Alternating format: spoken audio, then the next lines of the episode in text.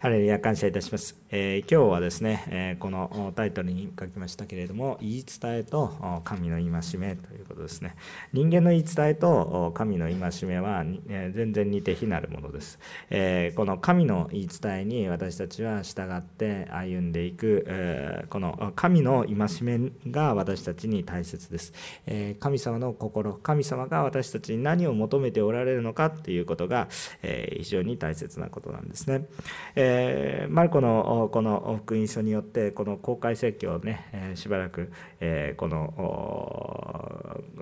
年末年始、えー、ということでクリスマスということで休んでいましたけれどもまたイエス様が言われたことっていうのがやっぱり私たちにとって恵みになるかと思いますのでこれを分かち合っていきます、えー、今日はですね本当にイエス様が私たちになしてくださっている、えー、この、まあ、警告といいますか、えー、本当に新しい、え教えといいますか、まあ、そうもかつてからずっと語られていた内容ですけれどもあイエス様が言われて、え本当にぐさっとくる、えこの言葉に耳を傾け正直に反応していきたいなと思います。私たちクリスチャンはえーと、何か、え、こう特別難しいことを求められているということではないように思います、え、シンプルなことなんだと思います、え、聖書に書かれてあることを素直に、えそのまま行ってみる、えそうするとですね十分に神様の恵みを豊かに感じていけるそのようなものであるのにですけれども、え何かしらいつも言い訳が多かったり、えそのさまざまな言葉を理由にして主に従わないことが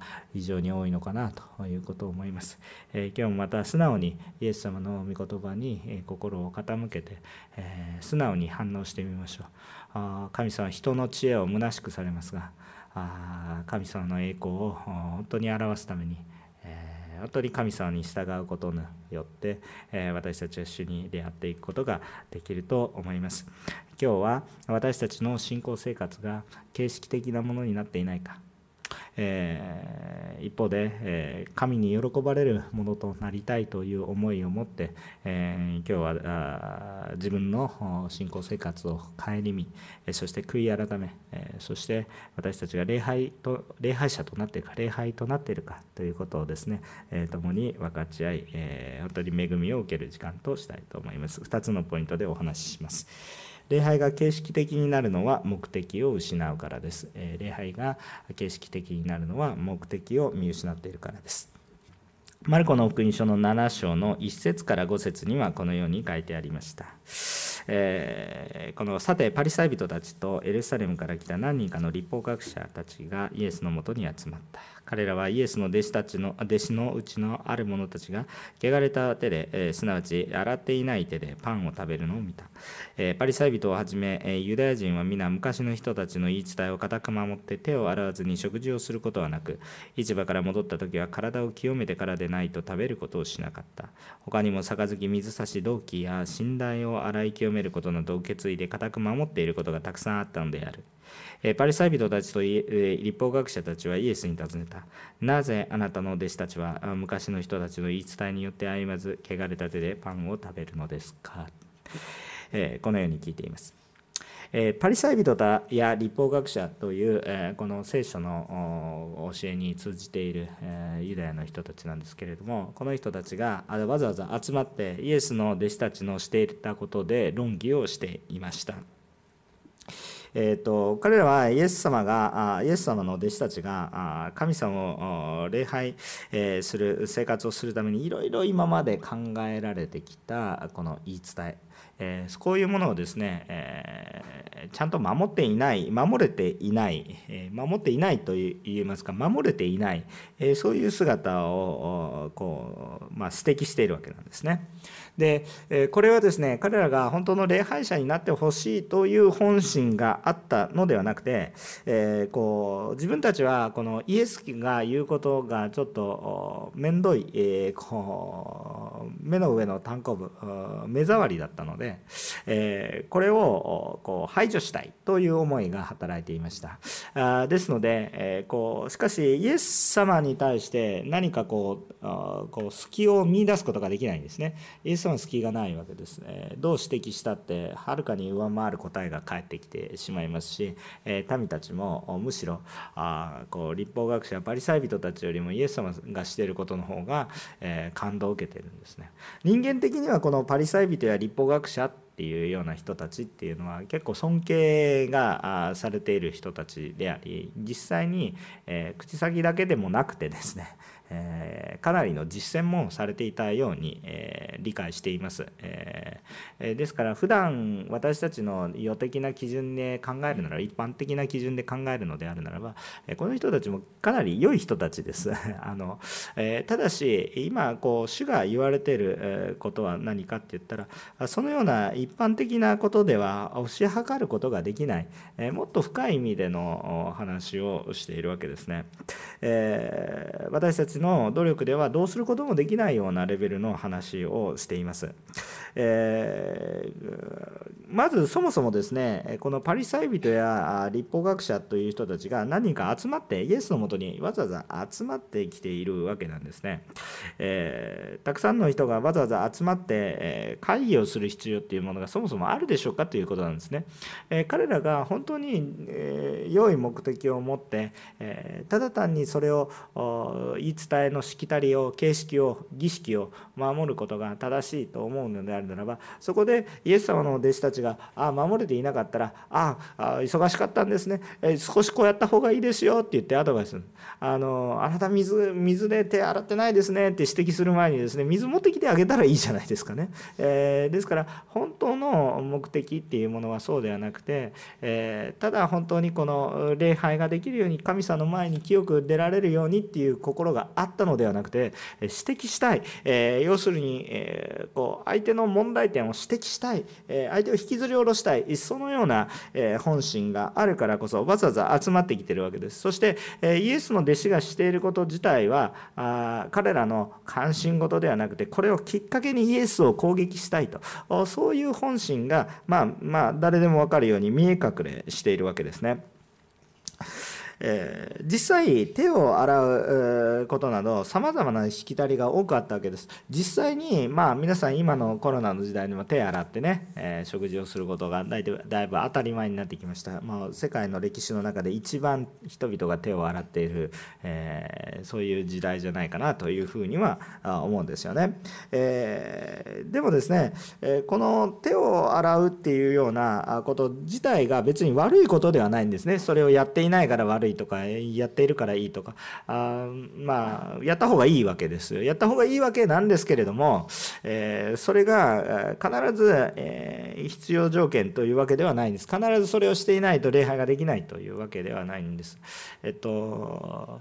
えー、皆さんが礼拝に来る時に必ず手を洗いますかっていうとまあう最近は消毒するようです。まああのしかしですねあの手を洗洗わなかったからといって礼拝堂に入ってはいけませんとかね そういうふうなあこともちょっとまあおかしい部分があるんです。あなたはシャワーをして身を清めていないからとか言ってなんかこうちょっと匂いが出ますとか言ってですね匂っていたらこう礼拝堂に入れませんとか言ってですね、まあ、まだナーとしては分かるんですよ。マナーとしては分かるんですけれども本質的なところとしてはそうじゃなくてむしろそういう人たち受け入れていくような教会じゃないとおかしいわけですよね。むしろそしたらその後あそなんだ匂いますからねって言ってこう排除していくのではなくじゃあその人のためにお風呂代出してあげたらいいんじゃないでしょうか。まあ本当にですねあの何か私たちがですね、えこの形式的なことにこだわってしまっているっていう問題があるわけです。わけです。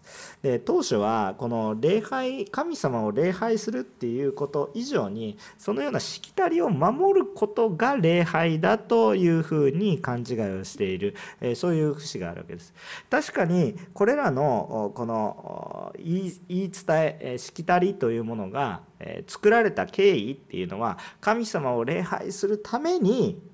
より良いこと礼拝を捧げるためにより良い信仰生活を持ってえ神様を敬う生活を持って神様の栄光を表すために言い伝えやしきたりが出てきています。ですから入り口が悪いわけではありません。しかし出口を間違えました。ということです、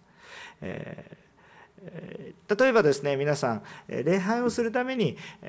神様の見舞いに出ていくために良い服を着ましょう。ね。えこれ自体悪いことですか？いや僕はいいことだと思います。え、日曜日にあなんか昔の古き良きアメリカみたいな雰囲気がありますけどあの日曜日には家族揃ってできれば家族揃って、えー、その日に一番自分の持っている一番良い服で神様の前に1週間にいっぺん本当に神様の前に一番良い服を持って礼拝するんだ。これは神様によって私はもう。神様に尊敬と本当に愛を持って主の前に出ていくんだとね。もし私が大統領の前に出ていくんだったらちゃんとした服を着るでしょう。であるならば神様の前にやったらなおさらだと思ってですね、え良い服を着ていきましょうっていうような思いがあるということはですねそれはそれで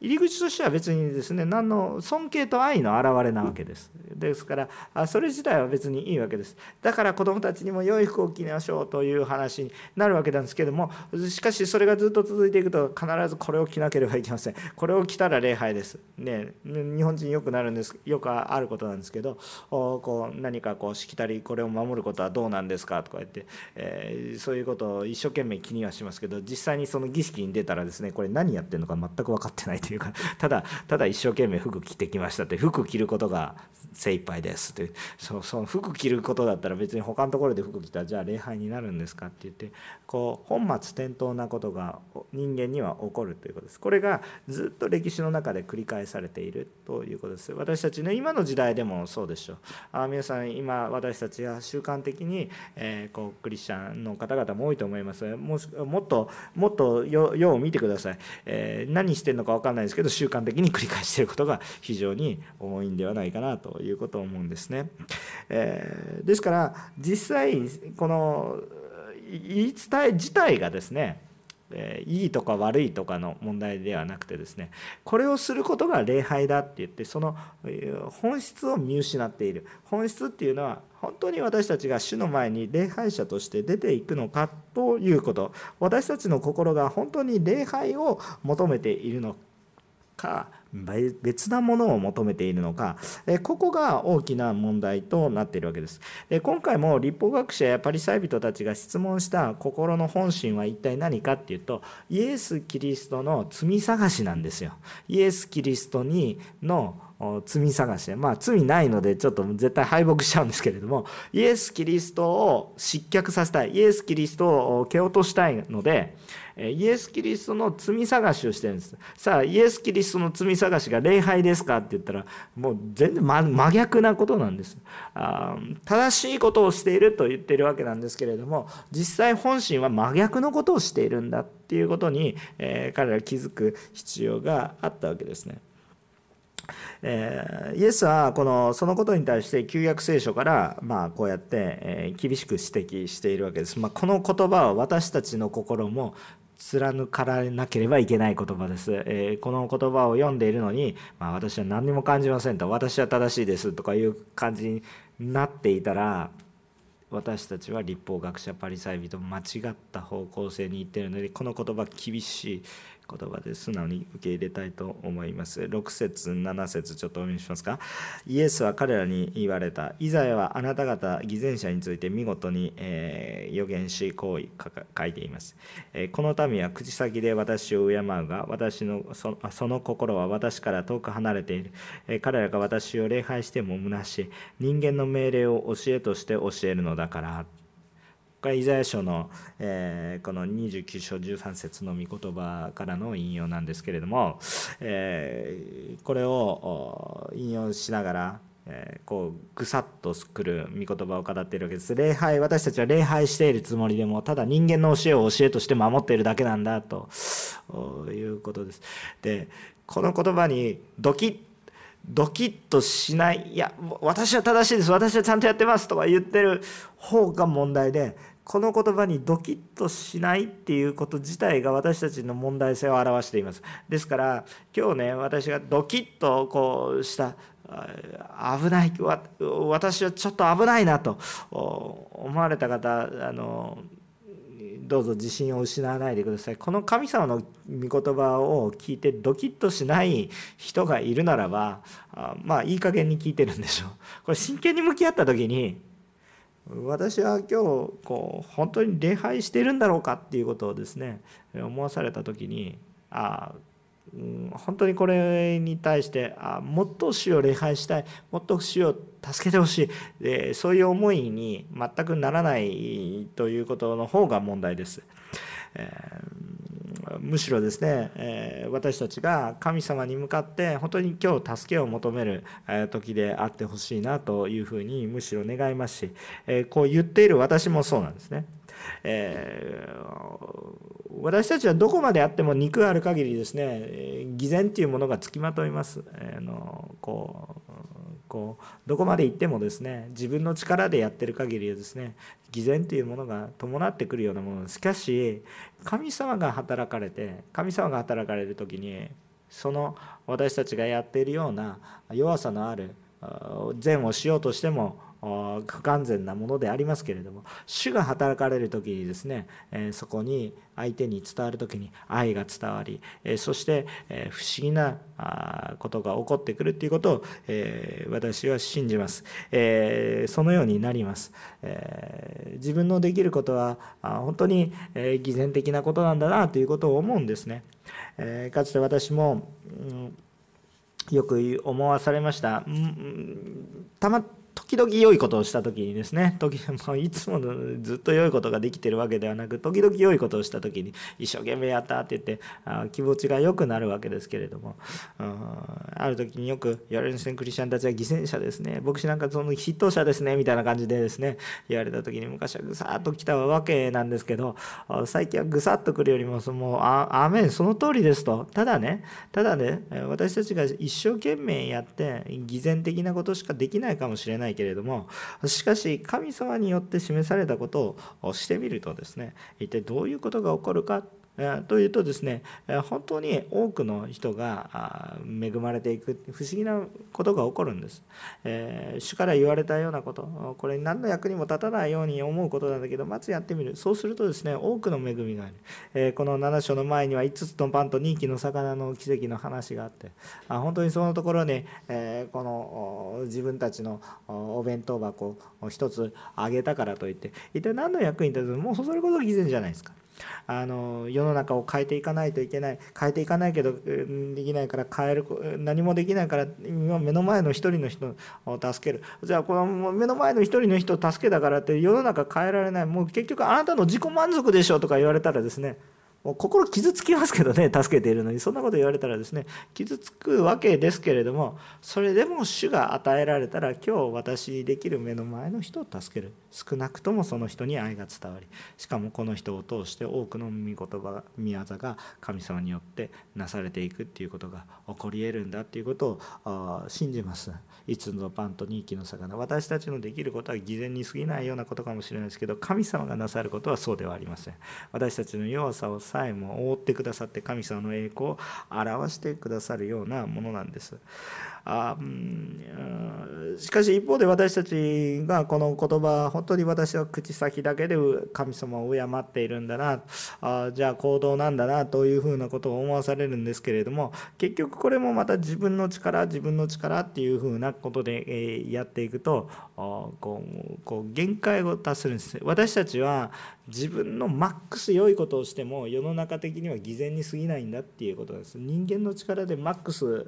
言ってもですね最大限の努力をしてもですねそれは偽善に過ぎないんだって。なんでなぜそうなりますかっていうとなんでそんな悲観的なんですか 先生と言いますけど自分の努力で自分の罪が全部償われるんだったら偽善はなくなります。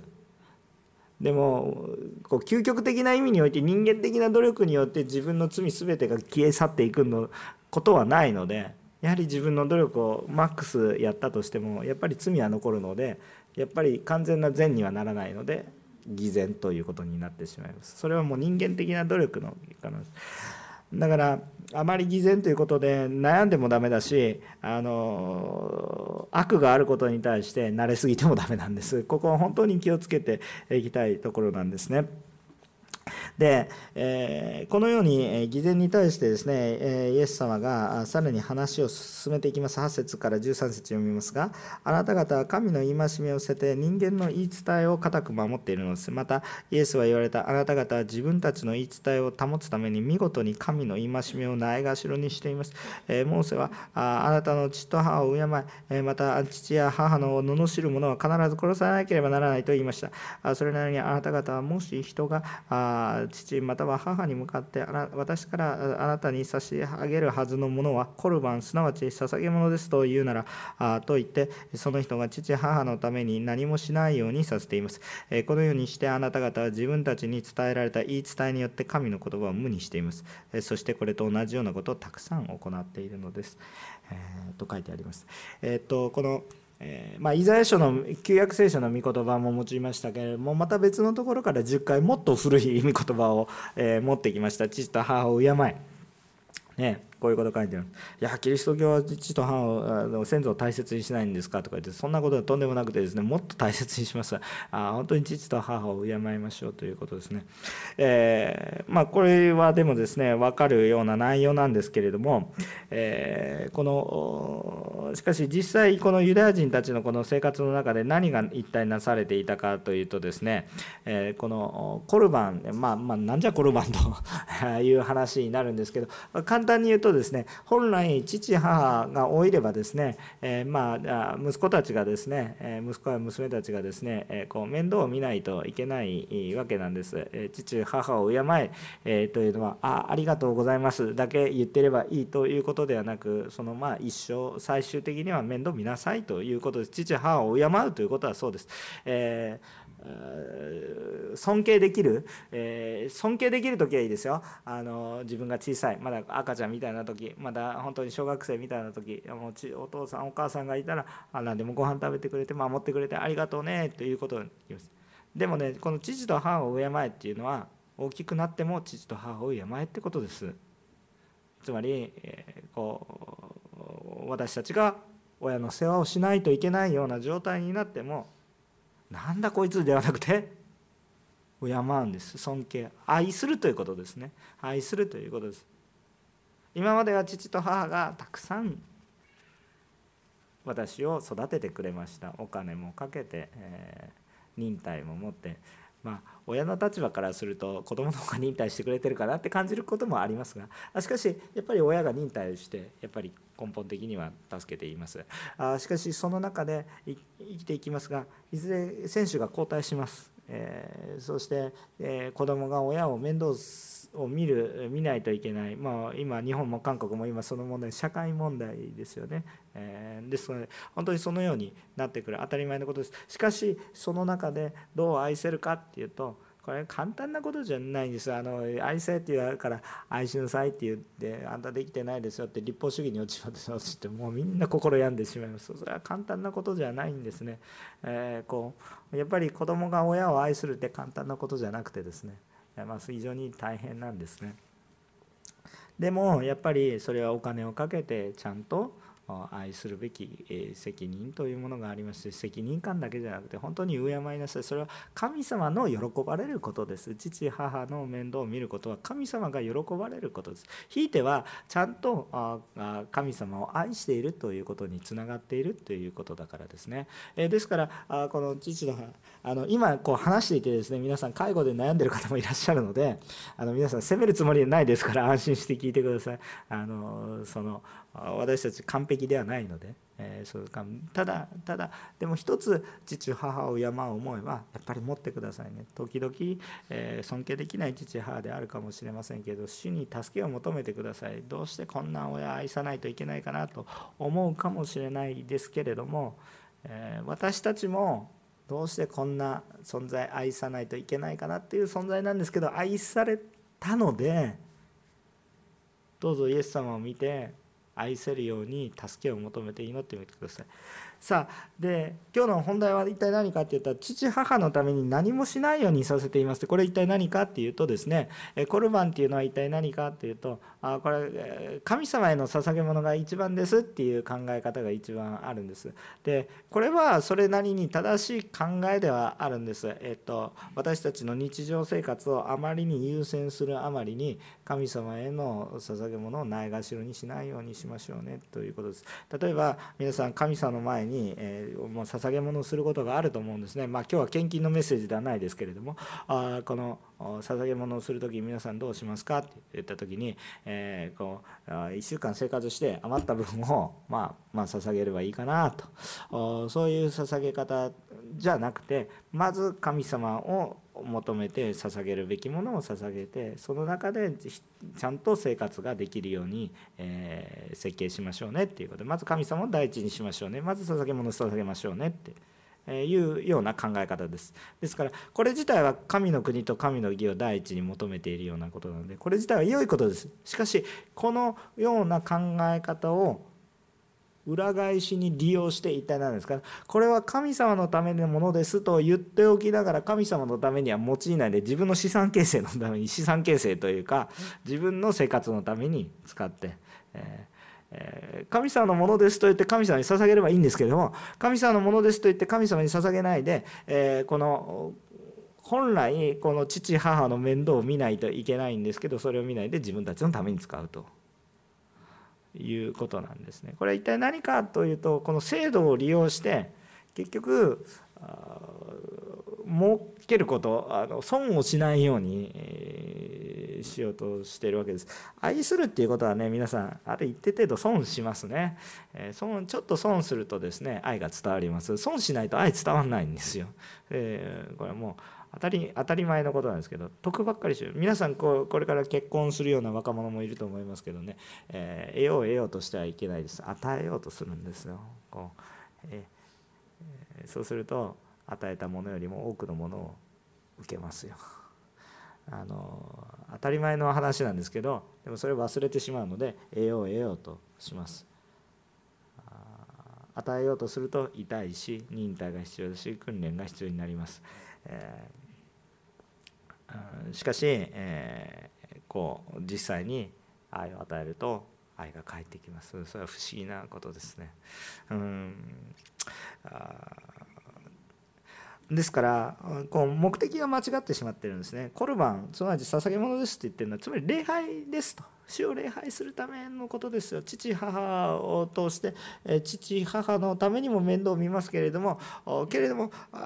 まず礼拝もしますとでこの父母を敬う中においても礼拝するんですよってそういうことなんですけど礼拝が落ちちゃってるんですね礼拝が落ちちゃってそのシステムだけが残ってるそういうことになっています今日も私たちがこのように、えこう目的が何かを間違ってしまうと大変なことになってきます。えーと、聖書を読むことこれものすごく大切なことですね。聖書を読むこと。しかしこの聖書を読めば私のビジネスが良くなるっていう、まあ、ビジネスも良くなることはあります。そのなぜならば私たちの考え方が聖書を読むことによって変えられていくのでそれからビジネス。でも目的がビジネスですっていうのが先に来てるとちょっと違うわけですよ。それは違うわけですよ。そこは礼拝じゃないんですよ。それはもうビジネスが先に来てる。逆に言うと聖書じゃなくてもいいっていう話になります。だから日本はたくさんの偶像がいっぱいあります。別に一つの神じゃなくていいものを与えてくれる何でも何でもくれたらいいわけ多ければ多いほどいいと。教会もその一つみたいなそういうそういう人もいますね、一生懸命神社にも行きますけど教会も多ければ多ければいいいいでしょうみたいな。わけのわからんものいっぱいつけてそのなんか気持ち悪くなっちゃってます。あそういうものではありません。あやっぱり目的がずれるとやっぱりおかしいんです。皆さん今日も礼拝をなさってる。先週も礼拝のメッセージでした。礼拝とは何かということのメッセージでした。本当に私たちのこの礼拝の中心に神様がいる。今日皆さん礼拝しに来ました。でも何のために来ましたか？椅子に座るために来ましたか？虚しいでしょ？なんか歌うために来ましたか？そうじゃないんですよね。礼拝っていうものはやっぱり神様の見舞いに出ていく。神様と出会う。今日神様に対する期待。こういうものがあ今日私のうちにあるでしょうけどもう皆さん全能なる神様にまあもちちろん平日も礼拝ですよっていう話をしています。ですけれどもこう今日ここに皆さん私ねよくいろんなことの幹事するんです。牧師先生たちの幹事とかね。なんかこう人々集めますっていうことするんですよ人を集めることって大変でしょ？皆さん。でも今日皆さん一緒に集まってねもちろんですね日曜礼拝以外も普段の生活も礼拝ですけどこれだけ一緒に一緒に集まって神様を見上げこの神様っていう方が全能なる神様で私のことを思ってくださっていてしかもまた私に命を与えまた私の生きがいちゃんと使命も与えてくださるっていうことを思ったらこんな素晴らしいところないでしょ。みんな一緒にそれを体験できるっていうね。一人で旅行行くのも楽しいですけど家族一緒にね愛する家族と一緒に旅行行ったらもう喜び倍増じゃないかまあ喧嘩するかもしれないですけど それもその中で受ける恵みの方が大きいでしょ。楽しいでしょ。でこんな素晴らしいところないですね。この神様に出会うっていう目的を忘れて今日は静かに家に椅子に座っていなければいけません。あ私も時々子供があこの業界に行く時に準備が遅くてあでもとにかく行くんだとか言ってお尻ペンペンみたいな感じになりそうな時があるわけですけどもう毎回悔い改めそんなことになった瞬間に毎回もうちょっと早く準備もう毎回悔い改めですけどそんなことでねもうお尻ペンペンされないといけないのかそういうところじゃないわけですよ。本当に神様の喜びがあふれて最も良いところだけどどうにかしてきてほしいんですよ皆さん礼拝に対する喜びがありますか？礼拝に対する期待がありますか？どうにかイエス様に出会ってほしいんですよだって素晴らしい方じゃないですか皆さんなんかねもうこの先週のメッセージでも語りましたけど礼拝するにしなければいけない理由って探す必要がないんですよイエス様の素晴らしさに出会ってれば。だからどうにかして出会ってほしいんですよ。どうにかして礼拝してほしいんですよ。その時はあなた服汚いからとか言ってる場合じゃないんですよね。わ手洗ってないですねみたいなこと言ってる場合じゃない。ですあなた手見せてください。おお汚いですね。ちょっと入れない。そんなこと言ってる場合じゃないんですよ。イエス様にであってですね礼拝する目的が変わってしまったらいけないです私たちのルーチンになっちゃいけないですもうこれは毎朝のルーチン。私は朝食事をする前に歯を磨きます。歯磨き方はこうです。このルーチンが守られてないと私は不安です。だから今日毎週1週間の1回礼拝を捧げてないとなんか不安です。そういうものじゃなくてですね本当に神様に出会っていく。そのような人格的な出会いが今日もある。神様に対する喜びがある。ああ賛美してて素晴らしいな。そういう喜びがどうぞ私たちの中にいつもあってほしいと願いますしそうでなければ私たちの礼拝は別の目的のために礼拝を捧げているのであるならばそれは虚しいものとなってしまいます。今日私たちは主に対して喜びと感謝を捧げましょう。もちろんですねそのような思いで今日来たとしたとしてもそのための方そのために今日のメッセージがあるわけですからどうぞ大丈夫です。平安平安を持ってああ私そういう思いで来たらダメだとか言ってそそっちに走んないでそれも立法主義ですからそっちに走んないでください。今日御言葉が与えられたことに感謝してください。それに感謝するんですよ。神様に感謝する。礼拝の目的を見失ってはいけません。奉仕も熱心にやってください。しかし礼拝の目的を失ってはいけません。礼拝奉仕が礼拝。礼拝を捧げるために礼拝をしている。そしてまたその奉仕自体も礼拝なんだということも申し上げました。先週ね。ですからどうぞですね私たち神様を喜ぶものでありたいと思います。2番目ですね。自分の努力ではなく神によって清められることを覚えましょう。自分の努力ではなく神によって清められることを求めましょう。14節から23節を読みします。イエスは再び群衆を呼び寄せて言われた。皆私の言うことを聞いて悟りなさい。外から入って人の汚すことができるものは何もありません。人の中から手で中から出てくるものが人を汚すのです。イエスが群衆を離れて家に入られると弟子たちはこの例えについて尋ねた。イエスは彼らに言われた。あなた方までえー、そんなにも物分かりが悪いのですか？わからないのですか？外から人に入ってくるどんなものも人を汚すことはできません。それは人の心には入らず腹に入り排泄されます。こうしてイエスは全ての食物を清いとされた。イエスはまた言われた人から出てくるものそれが人を汚すのです、えー、内側からすなわち人の心の中から悪い考えが出てきます。みだらな行い、えー、盗み殺人姦淫貪欲悪行欺き公職妬み罵り傲慢愚かさで、え、これらの悪は皆内側から出て人を汚すのです。アーメン。強烈な御言葉です。強烈な御言葉。もうこれ適当に聞いてたらですね、ああ、そうですか。あまあそうですね。頭の中で聞いてたらそうです。しかしあなたの今、今日私の人生を照らし合わせて、今礼拝、私は礼拝をしています。しかし私の実際に、さあ今日の1週間、昨日のしたこと、さあこの中にあって、この子に当てはまらないことが何一つないと私たちの心の中に言えますかって言われても恥ずかしくて恥ずかしくて、今主の前に立つことができない、その筆頭者は私かもしれません。なぜなら皆さんの前でたくさん語らないといけないから。恥ずかしくて恥ずかしくて仕方がないですね。もうこう本当にこうショックを受けてほしいんですよ。こうもう本当にショックじゃないですか。この御言葉を聞いてですね。誰が私は大丈夫ですって言いますかじゃあ本当にあなたの1週間の映像を全てねこう出してくださいって言ったらもうモザイクだらけになってしまうという。もう恥ずかしくて恥ずかしくてもうショック。あこの御言葉は本当に衝撃ですよね。もうこんな誰がじゃあこんなね中で正しい。じゃあ誰が人を汚すことができない人を汚さないで生きていけることができますかって言ったらもうもうそんなんかもうもう私自身がばい菌ですみたいな感じです。ねもうなんかもう私は汚いものですと本当に告白するしかないようなものなんだなということを思うんですね。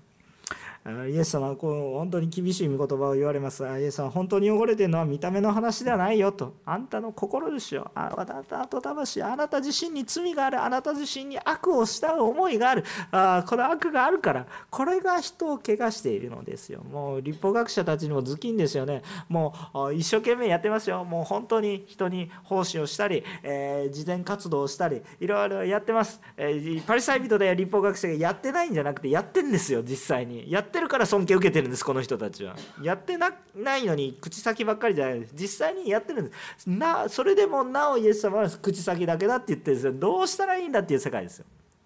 で実際にじゃあこう弟子たちに対してイエス様があパリサイ人や立法学者たちがやってるそういう指摘を見たら確かに口先だけど心の中ではイエス様どっか行けみたいな。主と共にイエス様も一緒に歩んでほしいというそういう思いじゃないまあ主ご自身なんですけどまだ分かってないですからこの人たちも主と共に歩んでほしいというよりも死んでしまった方がいいんじゃないですかねみたいなことを思ってるわけでしょ心の腹の奥ではね。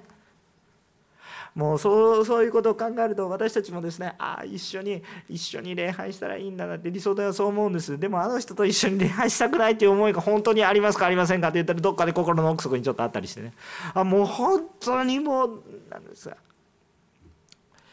私たちのこの心の中には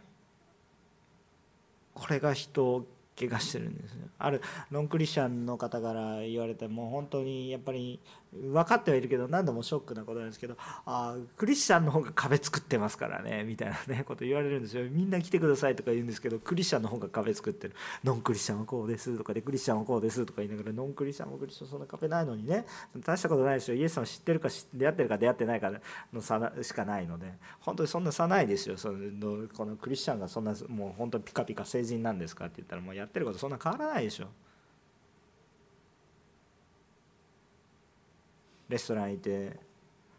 メニューが出てくるの30分かかりましたとかちょっとムカッとして クリスチャンだから何にも気にしませんとかそんなこと思ってた心の中で早くしろよとか思ってたりするんです。もうその辺にいるおじさんと変わらないです。あの私たちは本当にこう愚かなものだなと思いますね。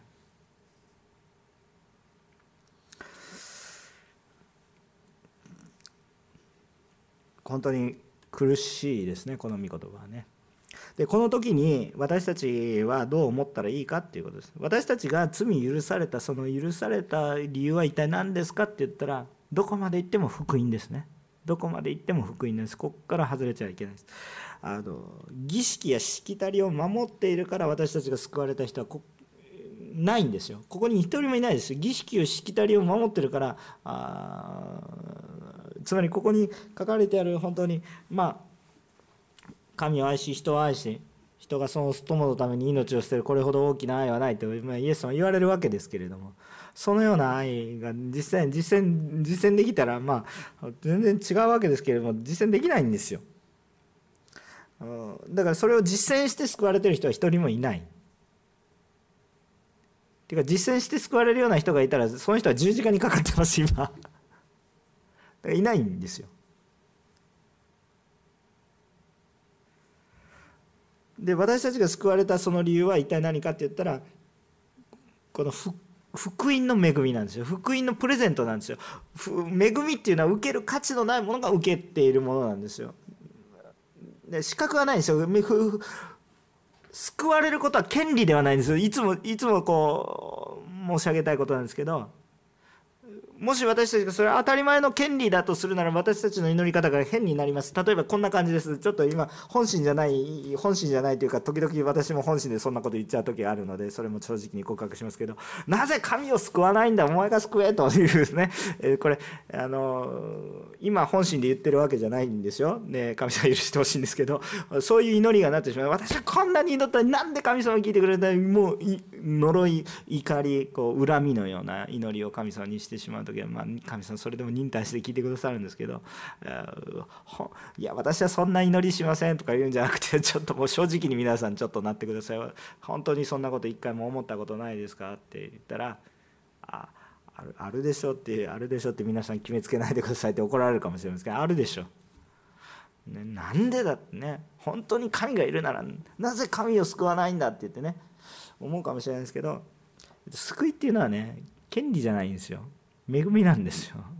これをね本当にね思った時に。そうこうすると私たちの愛方愛し方も変わるんですよ。もう本当に多く学ばされますけど私はやってあげてるっていう感覚をなくさないといけないですね。誰かを愛する時に私はやってあげてるのに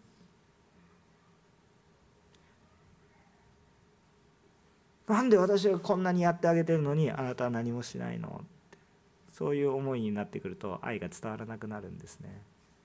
もうもう本当にそれって難しいんですよ。愛愛する時に。難しいんですよ。実際にやってるしね。実際にやってるし苦労してやってるのに。苦労して集めていろいろなものあげたらこんなものいらないとか言ってね子供に言われたら、ね、もう一生懸命探して考えてプレゼント誕生日プレゼント買ってあげたのに何これとか言われて「無か!」みたいな「無か私これだけ頑張った。ら無か!」みたいな、まあ、それはねまああの相手も悪いんですよ。相手も悪いんですけれども。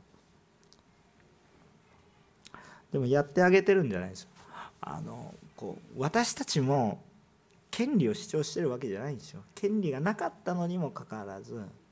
恵みを受けたんですでそれで愛されたって初めて分かるんですよね。そうすると愛し方も変わってきます。ああ相手は権利を主張してくるんだな。でも私がやってあげてるんだよっていうふうにことをしたらあ私は与えることを求めてたんじゃなくて受けることを求めてたんだなっていうことを思わされた時にですねあ悔い改めが起こってきます。もうとにかくねもうこうどうしたらいいのかなって本当に思います。まあ本当にこうメッセージをしながら私が一番考えるのは主を助けてくださいっていうのが一番言いたいです。主を助けてくださいっていうのが本当にもうそれが全部です。聖霊様どうぞ助けてください。イエス様働いてください。この下手くそなメッセージを通してもイエス様とにかく語ってください。イエス様に触れてください。聖霊様助けてください。私たちに悔い改めを与えてください。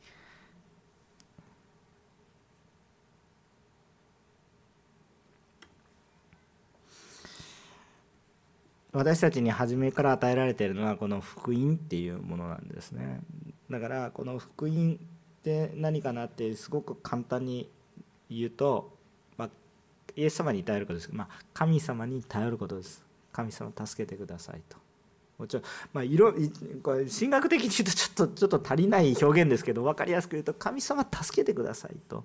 頼ることです。で助けてくださいます。で救われたっていうのがこれが福音なんです。じゃ初めからずっと示されてるんですけど旧約聖書からずっとそれ示されてる主に頼る主に委ねる主を助けてくださいそうすると主が働かれる主の言葉に従うそそのことを繰り返しなんですね。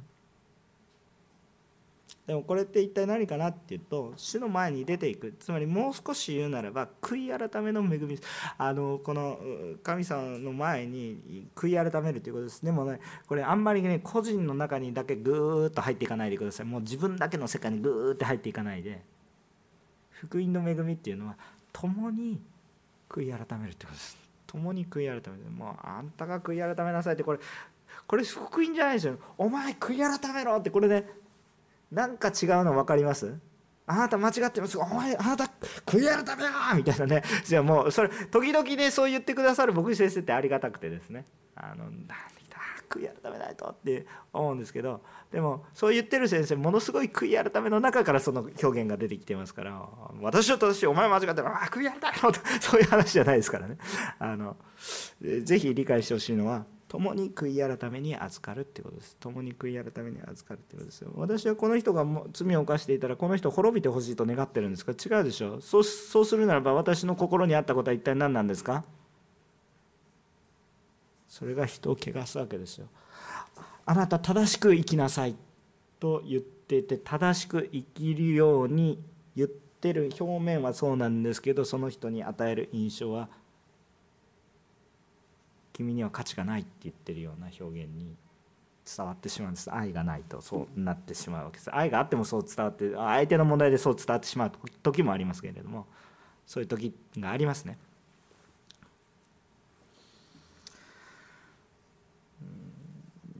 私は正しいお前が間違ってるっていう感じではですね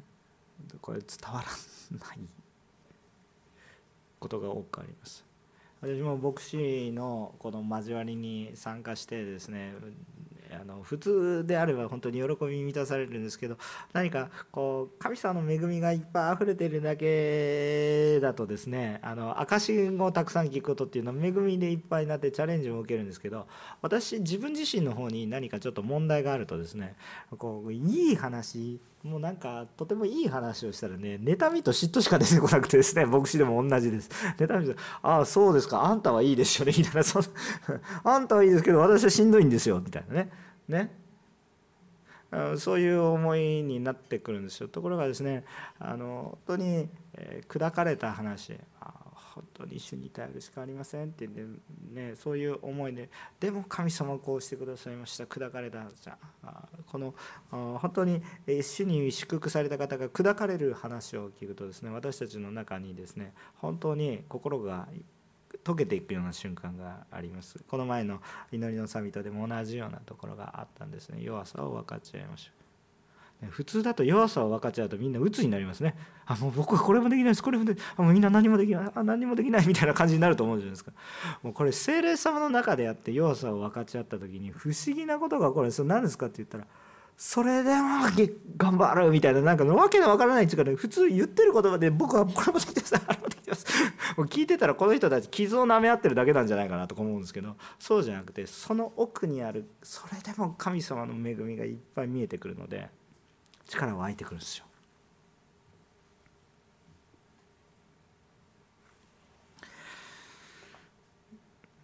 私たちはこの福音って何かなって思った時に悔い改めることが許されてる恵みかなっていうふうにも思います。あの罪罪ある者が罪ある者は神様の前に行くことができませんむしろ裁かれます神様の前ででも罪ある者がイエス様の名によって罪を告白するなら許されて神様の前に行くことができるよっていう祝福です。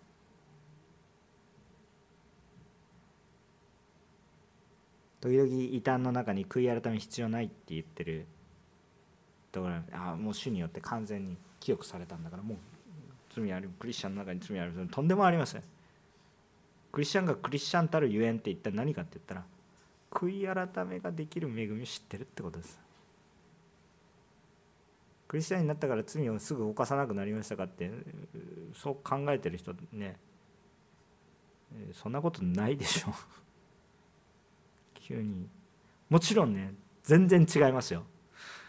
許される喜び知ってます。イエス様がいるんだっていう喜びを知ってます。だから全然違うんですけど全然違うけれどもじゃあじゃあ罪を犯しますかって言ったらこのここにいる人の中で全く罪を犯さなくて私は成人潔白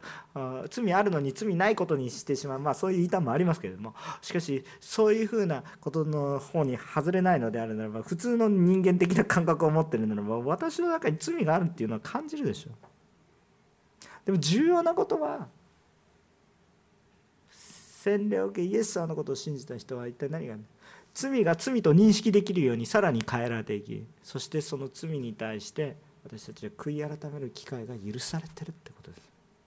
これどれぐらい大きな恵みなのか。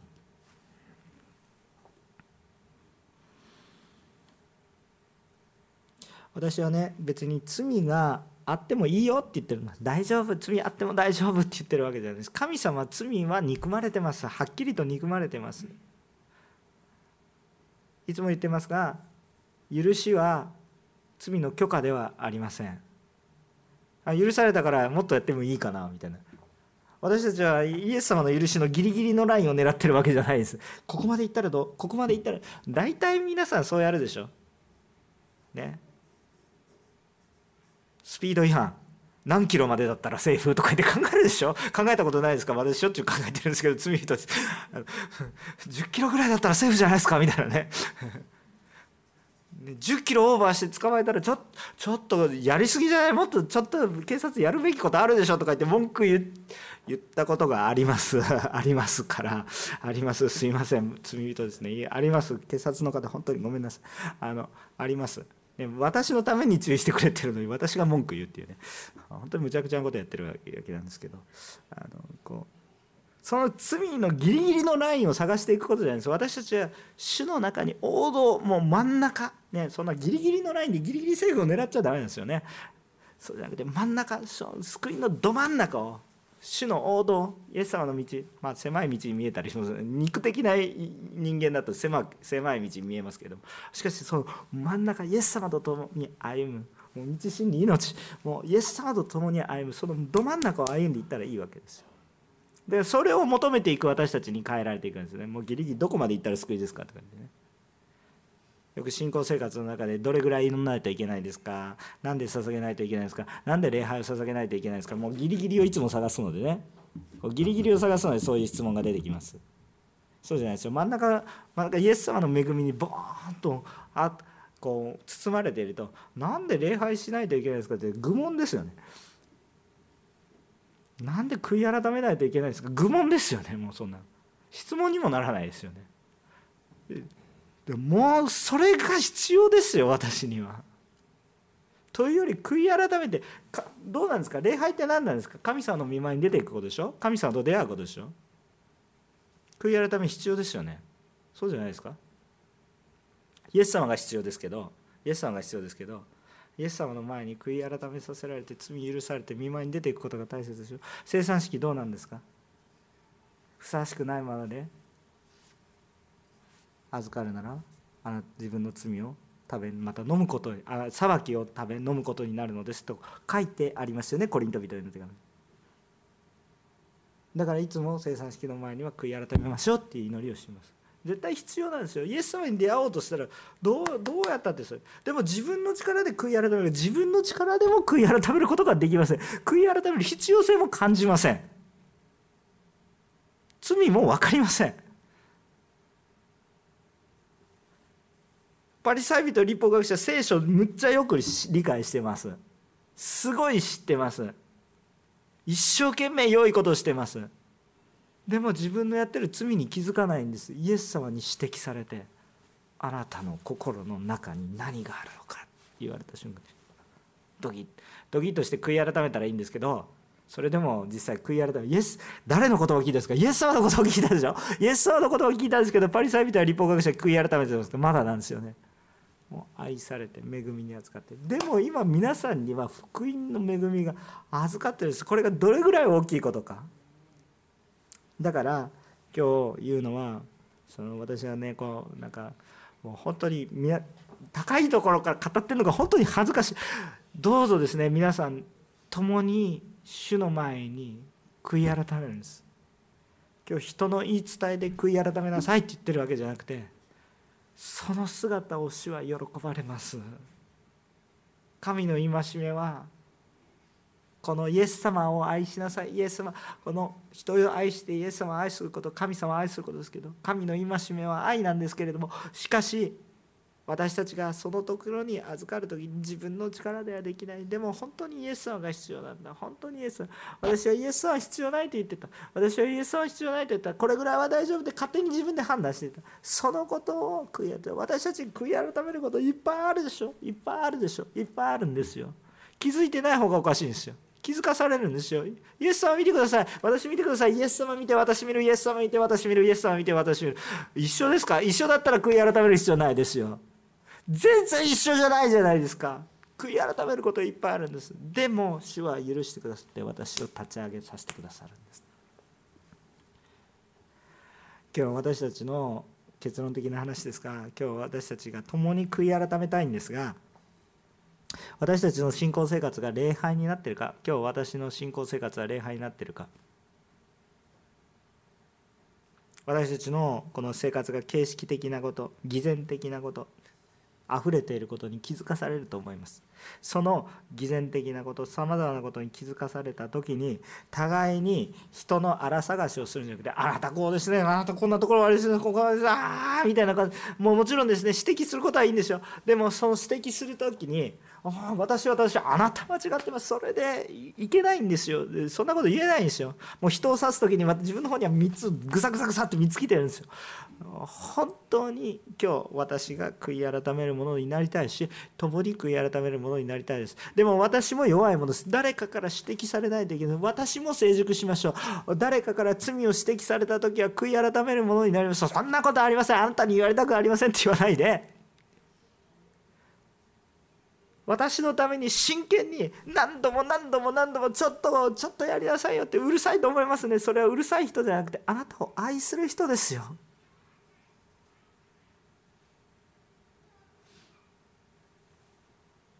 その人はうざい人じゃなくてうちのお母ちゃんはいつもなんかこう言ってくるから面倒くさい人なんじゃなくて私を愛してくれてる人ですよ。理解できない時はうざいだけですけども。愛してるから何度も何度もいいですよ。礼拝しなさい教会行きましょう。ね一生懸命牧師も言うかもしれません。教会の熱心な信徒たちたちもう面倒くさい。私の生活ごとに忙しいです。あなたを愛していってくださって。だからそれも受ける方も感謝して主の前に謙遜に。語る方も主の中にあって謙遜に。でも何もできません。何もできません。そうじゃありません。主の中にあってなすべきことを。共に主の前に出ましょう。主の前に出るんです。何もできません。何もできません。何もしないんですね。私たちは何も言うことができないかもしれないけど主の前に出ます。その時に何もできませんじゃなくてお前これ語れって主から言われるからそれに従順に従ってはいこんなものでもよければ従います。やってみてください。今日ね本当にこの神の戒め